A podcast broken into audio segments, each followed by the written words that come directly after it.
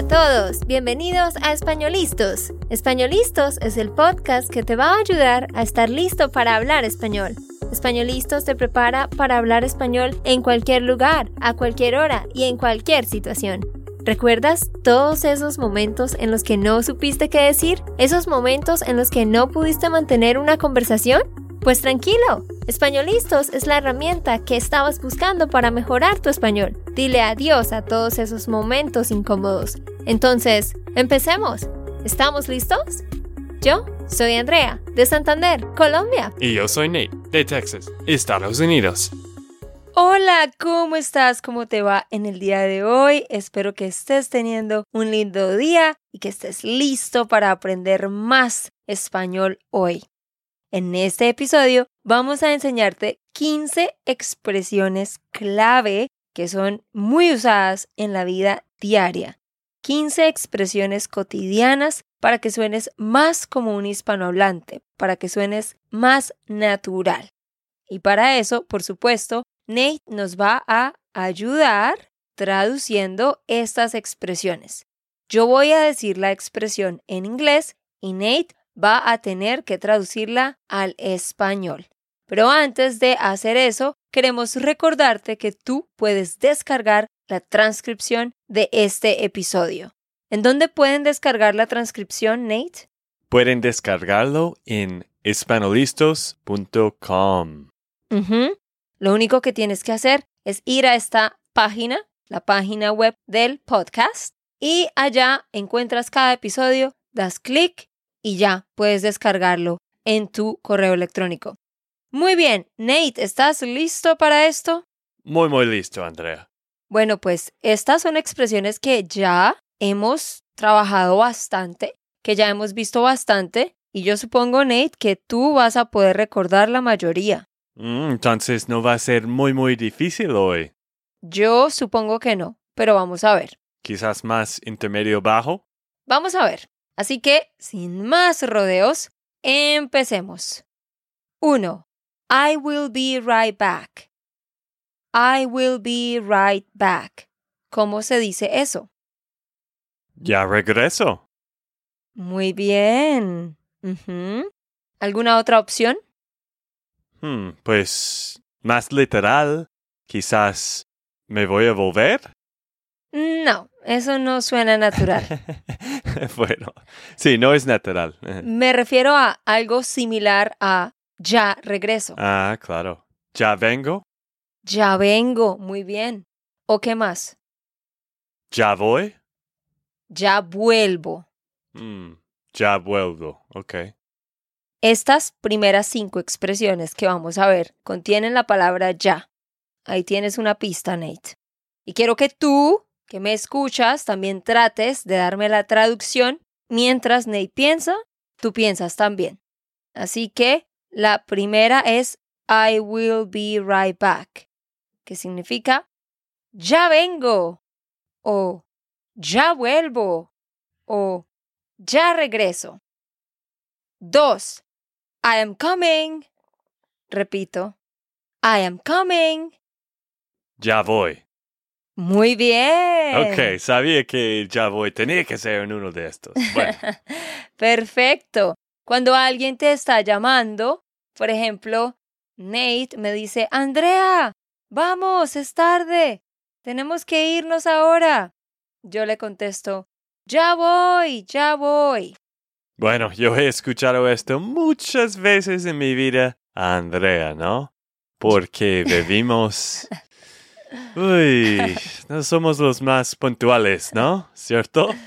Tú querías decir, yo he escuchado esto muchas veces en mi vida de Andrea. Sí, eso. Sí, los dos estamos constantemente diciendo, ya voy, porque siempre estamos corriendo. Muy bien, sigamos.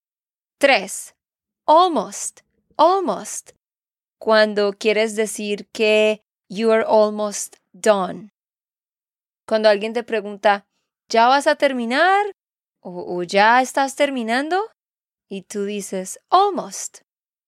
Casi. Casi. Sí, pero te falta algo.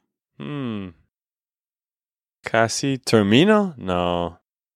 Eh, ¿Ya casi? Ah, sí. Bueno, tengo que saber que todo tiene ya en Exacto. estos ejemplos, ¿cierto? Ya casi. Correcto. Cuando queremos decir, I am almost done. I am almost done. Eso es, ya casi termino. Ya casi termino. Pero en ese mismo contexto, si solo quieres decir almost, eso es, ya casi. Ya casi. ¿Vale? Y eso se utiliza mucho en la vida diaria. Ya casi salgo. I am about to leave. Ya casi termino. I am almost done. Ya casi llegamos. I am almost there. We are almost there. ¿Mm? Ya casi voy a cenar. I am about to have dinner. Puede significar que almost algo o que I am about to do something. Cuatro, I am almost done. Ya casi termino. Esa estaba aquí en mi lista, pero pues ya la discutimos, más los otros ejemplos que te acabo de dar. Cinco, she will get over it. Ay, Ney, no te preocupes, no es el fin del mundo. She will get over it. ¿Mm? ¿Ella va a olvidar de esto? Si eso está bien, esa traducción es válida, pero no. ¿Cómo puede ser bien y no? O sea, la gente te entendería, pero eso no es lo que la gente dice. Y tienes que utilizar ya en Mm. la expresión. ¿Ella ya olvidó de esto? No. Escucha. Eh, eh, eh.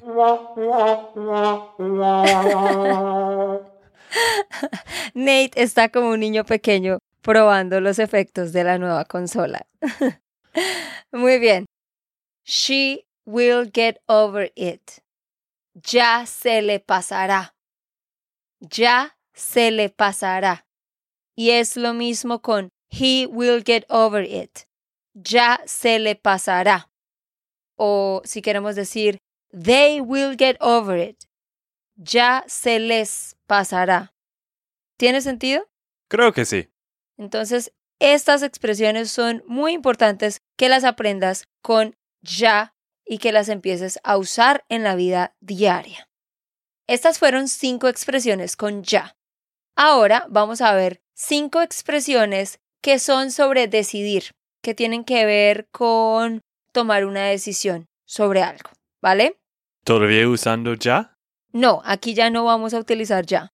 Bueno. Aquí puede ser cualquier cosa. 6. It's up to you. ¿Cómo se dice? It's up to you. ¿Mm? Hmm. Tú decides. Muy bien.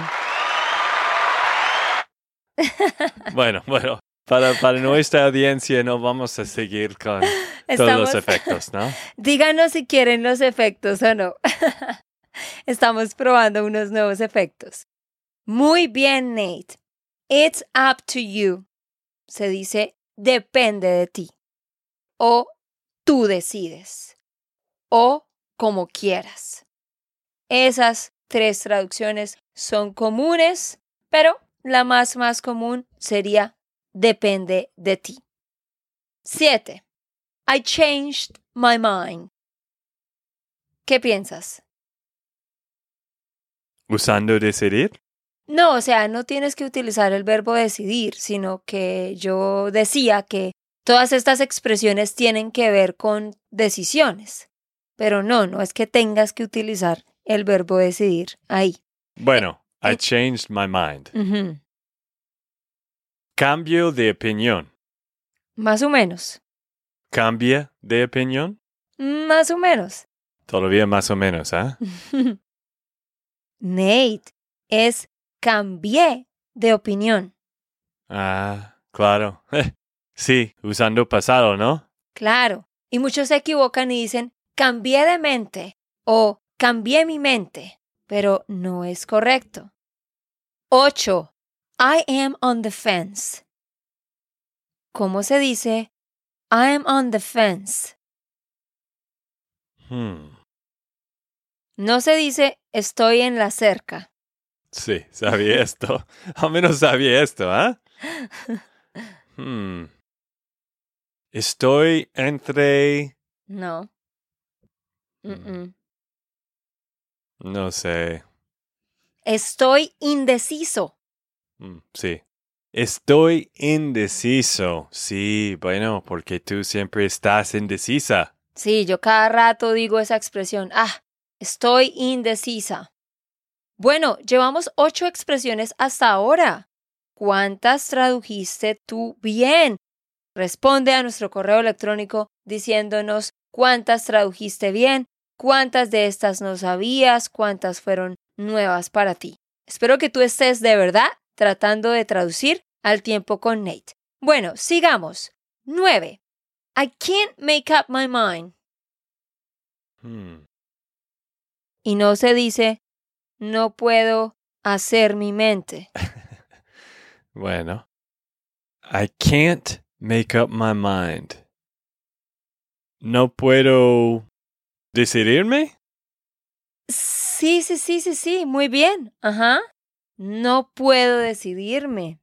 O, más natural aún, no logro decidirme. Mm, No logro decidirme. O, nada que me decido. Nada que me decido. Mm, Mucho Andrea, ¿no? Sí. Ese lo digo yo muchísimo. Cuando tú estás, por ejemplo, comprando ropa, ¿sí? Y tienes cuatro opciones de vestidos, pero solo vas a comprar uno. Mientras estás pensando, dices, ay, no, no sé, estoy indecisa, diría yo, estoy indecisa. Pero después de haber gastado media hora pensando en lo mismo, voy a decir, ah, no logro decidirme. O nada que me decido. Muy bien, vamos para la siguiente. 10. I am between a rock and a hard place. ¿Cómo se dice eso? I am between a rock and a hard place.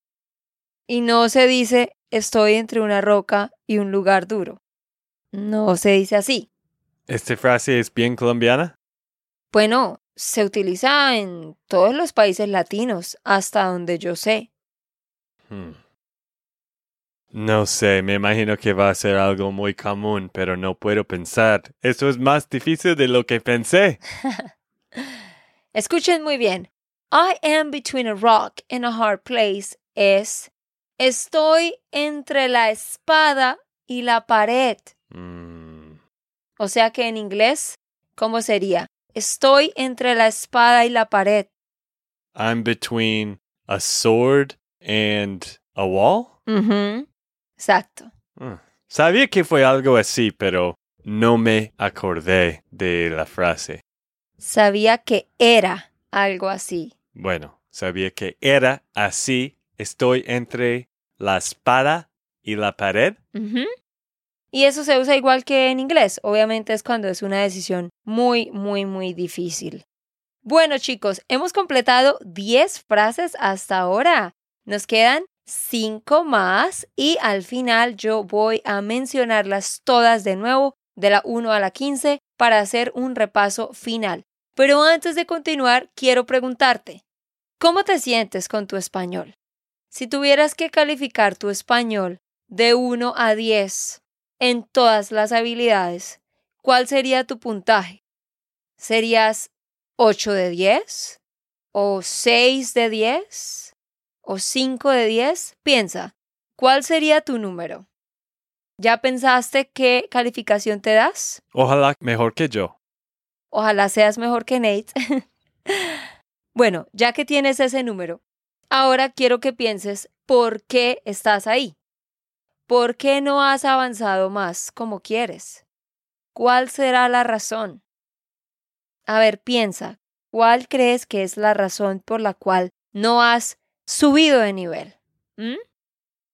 Y si tú estás en un 8 o en un 9 o en un 7, te felicito. Estás muy bien. Pero si eres sincero y quizás eres un 5 o un 6 o bueno, un seis y medio, siete, aún debes mejorar y aprender muchas cosas. ¿Ya pensaste por qué quizás no has mejorado? Bueno, pues yo te ayudo. Seguramente es porque tú no tienes una rutina. Seguramente es porque no eres constante, porque no te has organizado con tu español. Si tú quieres mejorar tu español, llegar al siguiente nivel, tú necesitas ver esto como un trabajo, como algo que obligatoriamente tienes que hacer. Porque si tú sigues viéndolo como, ah, lo voy a hacer más tarde, ah, después, nunca, nunca vas a mejorar, vas a quedarte donde estás. Y es muy importante que encuentres una motivación. ¿Cuál es tu motivación? Quiero que pienses en este momento, ¿cuál fue la razón por la que empezaste a aprender español? ¿Mm? ¿Cuál fue esa razón? Quizás perdiste la motivación. Necesitas recuperar la motivación. Primero necesitas pensar, ¿por qué aprendo español? Para comunicarme mejor con la familia de mi novio, mi novia, mi esposo, mi esposa, para viajar por los países latinos, para comunicarme con mis vecinos en México cuando viajo allá durante el invierno, para comunicarme con mis pacientes, si eres un doctor, una enfermera, para comunicarme con mis clientes, si eres un abogado, o con tus estudiantes, si eres un profesor. Determina la motivación y luego de eso hay que armar un plan.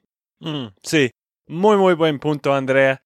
Yo sé que recibimos un montón de correos de gente que dice, no estoy mejorando o no tengo tiempo para estudiar. Y pues la verdad, yo sé que es difícil, porque todos vivimos ocupados, a veces entre más que otros, quizás tienen niños pequeños o pues otras cosas. Pero yo pues te digo a pensar más en otras cosas, en cómo puedes estudiar en otras maneras, como en este podcast, cuando estás manejando o cuando estás caminando con tu perito. O pues si solo tienes una hora, pues haga lo más importante. Trate de hablar con una persona en español por solo esta hora. Pero la cosa importante es que si estás mejorando poco a poco, no estás volviendo atrás. Escuchar podcasts como este y otros es algo que puedes hacer todo el tiempo, así que esa debe ser la primera cosa que tú hagas constantemente. Y segundo, necesitas sacar tiempo para estudiar intencionalmente, que estudiar sea lo único que estés haciendo. Como dice Nate, si solo tienes una hora a la semana, busca un tutor y habla con ese tutor. Pero si puedes sacar tres horas por semana, yo te recomiendo que te unas a nuestro programa que se llama Parcero Membership. Si tú logras separar tres horas a la semana, tú podrás hacer este programa y tener mucho éxito, porque vas a tener una hora de clase en vivo cada semana y dos horas para que hagas dos lecciones de gramática o de comprensión de escucha en nuestra plataforma. Nosotros hemos creado una rutina, una estructura para ti. Lo único que tienes que hacer es seguirla con tres horas a la semana. Vas a tener éxito si sigues el programa que hemos creado para ti. Y aparte tienes acceso a una plataforma con muchísimas lecciones de todos los tipos. Así que ve a SpanishLandSchool.com slash member y allí puedes revisar los detalles. Ponte en la waitlist porque al final de este mes vas a recibir un correo que te dice que las inscripciones están abiertas y podrás empezar con nosotros en el mes que viene. Ve ya mismo a SpanishLandSchool.com slash member para que revises todos los detalles. Muy bien, ahora sí, veamos las cinco expresiones que nos faltan. Estas son expresiones que tienen que ver con olvidar algo. No que usen el verbo olvidar, sino que expresan que alguien olvidó algo o siempre se le olvida algo o algo relacionado con olvidar. Entonces vamos para la que sigue. 11. It doesn't ring a bell. ¿Cómo se dice eso, Nate? It doesn't ring a bell. No me suena. Wow, Nate. Muy bien. Bueno, gracias. Un aplauso. Muy bien, Nate. Esa te salió así de una vez. 12. I completely forgot about it. Ya me olvidé. Mm-mm, no. Hmm. Completely forgot about it. Hmm. Ya, no. Perdí, no. Mm-mm. No puedo recordar. Claramente no puedes recordar. La verdad sí. Escuchen. I completely forgot about it es se me olvidó por completo o lo olvidé por completo. Se me olvidó por completo. O también lo olvidé por completo. 13. I lost my train of thought. ¿Cómo se dice? I lost my train of thought. Lo que estoy sufriendo en este momento. I lost my train of thought. ¿Qué piensas tú que nos escuchas? ¿Ya la adivinaste? Perdí lo que estaba pensando. Más o menos. Escucha. Perdí el hilo con H. Perdí el hilo de lo que estaba diciendo. Mm, claro, bueno, nunca pienso en esta palabra hilo. Perdí el hilo de lo que estaba diciendo. O hay otra que yo constantemente digo que lleva la palabra paloma. Se me fue la paloma. Muy bien, Nate. Pero volviendo al tema de hilo, ¿qué significa la palabra hilo? Ah, ok. La ropa que usamos tiene costuras, o sea, las uniones de la ropa. Por ejemplo, una camisa obviamente está hecha por partes, ¿sí? Y estas partes están unidas. Están unidas por una línea, algo que es largo, muy, muy delgado. Eso se llama el hilo.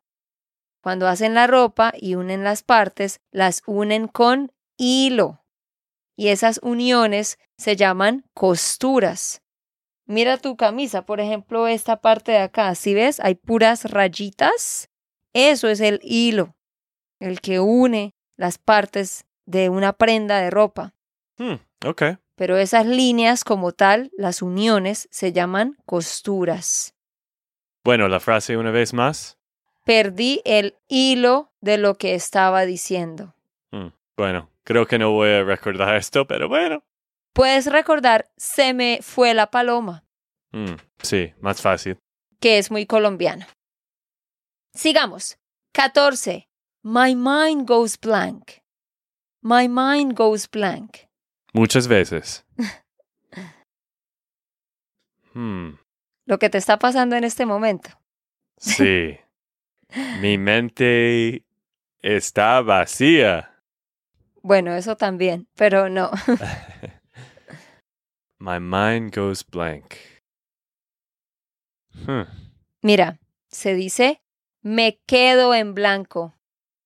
Me quedo en blanco. O también se puede decir simplemente quedo en blanco.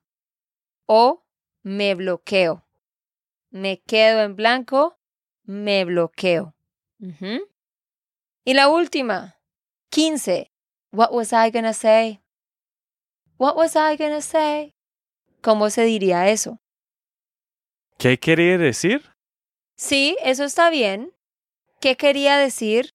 Está bien, pero no es la traducción literal. Se me fue la palabra. No, no, no. O sea, es muy similar a qué quería decir. Me quedo en blanco. No, baby, Yo sé, yo sé, pero estaba diciendo me quedo en blanco de, de la respuesta. Sí, ok, entiendo. Mira, tú dijiste, ¿qué quería decir? Eso está bien, pero cambia quería por otra palabra. Para, what was I gonna say? ¿Qué quise decir? No, ¿qué, ¿Qué iba a decir? Iba. Ah, claro. Go, ¿no? Claro. ¿Qué iba a decir? Estás hablando con alguien y estás diciendo muchas cosas y de repente olvidas la siguiente cosa, entonces dices, ay, ¿qué iba a decir?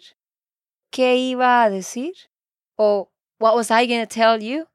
¿Qué te iba a decir? ¿Qué te iba a decir? Muy bien, chicos, ahí tenemos 15 expresiones que ustedes pueden empezar a usar en la vida diaria. Así que ya para terminar, las voy a leer todas. Una vez más, te voy a dar la lista completa. La diré en inglés y luego en español. Allá en el transcript tú encuentras la lista bien organizada con sus traducciones enfrente. Así que aquí va la lista. 1. I will be right back. Ya vengo.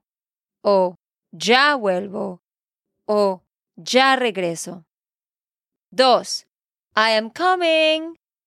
Ya voy. 3. Almost. Ya casi. 4. I am almost done. Ya casi termino. 5. He or she will get over it. Ya se le pasará. 6. It's up to you. Depende de ti. O tú decides. O como quieras. 7. I changed my mind. Cambié de opinión. 8. I am on the fence. Estoy indeciso. 9. I can't make up my mind. No logro decidirme. O nada que me decido. 10. I am between a rock and a hard place. Estoy entre la espada y la pared. 11. It doesn't ring a bell. No me suena. 12. I completely forgot about it. Se me olvidó por completo o lo olvidé por completo.